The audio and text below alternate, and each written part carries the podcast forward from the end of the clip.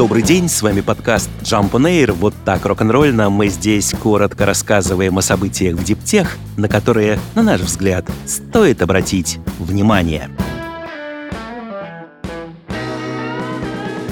10 геотермальных литиевых проектов, которые получат в сумме почти 11 миллионов долларов государственного финансирования, определило Министерство энергетики Соединенных Штатов.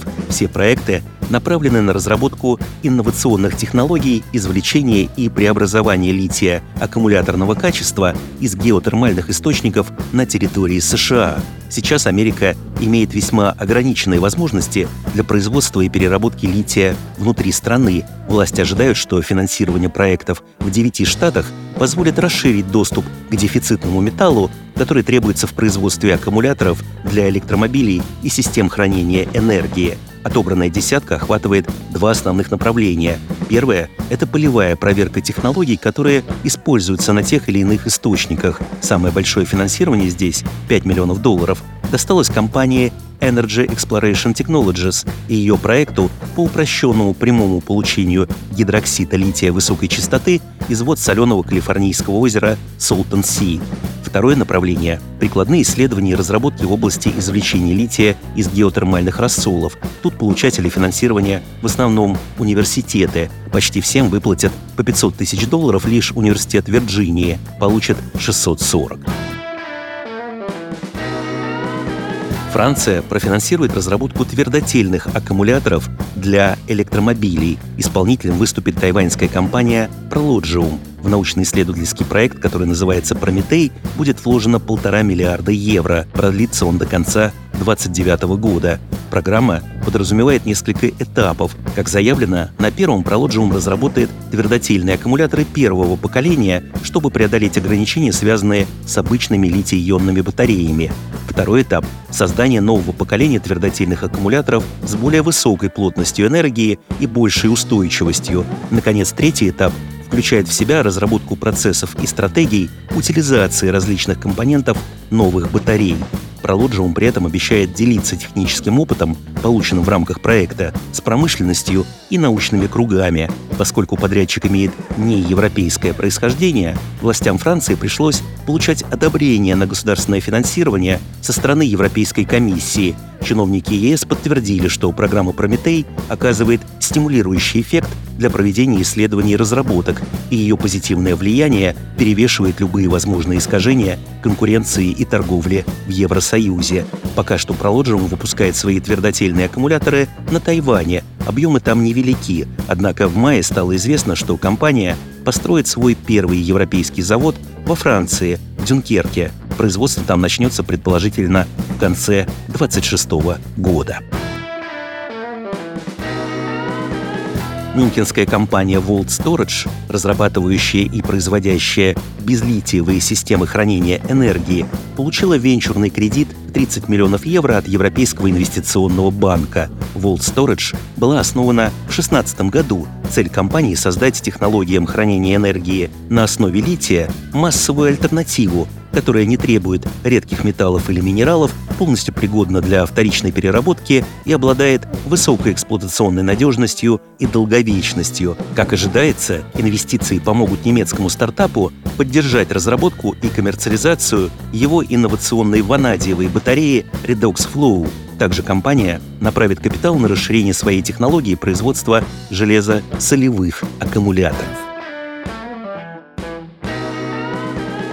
Огромные массивы солнечных панелей можно было бы разместить в спокойных водах в районе экватора. Идею предложили исследователи из Австралийского национального университета. Проект смог бы обеспечивать неограниченной солнечной энергией густонаселенные страны Юго-Восточной Азии и Западной Африки. Хотя значительная часть Мирового океана подвержена штормам, в некоторых регионах на экваторе бывает относительно тихо и спокойно. Это прежде всего Индонезийский архипелаг и экваториальная Западная Африка вблизи Нигерии, в частности Гвинейский залив.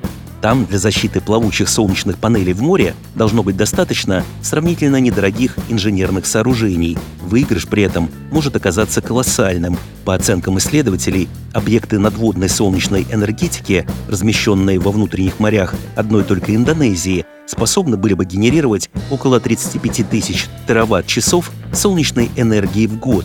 Это больше, чем все мировое производство электроэнергии в данный момент – Исследователи признают, что сейчас надводная солнечная энергетика находится в зачаточном состоянии. Морские панели серьезно страдают от соли и других загрязнений, и устанавливать их удобнее все-таки на мелководье. Кроме того, потребуется уделить огромное внимание минимизации ущерба, нанесенного водной среде и рыболовству. Тем не менее, авторы исследования уверены, что за их идеей будущее.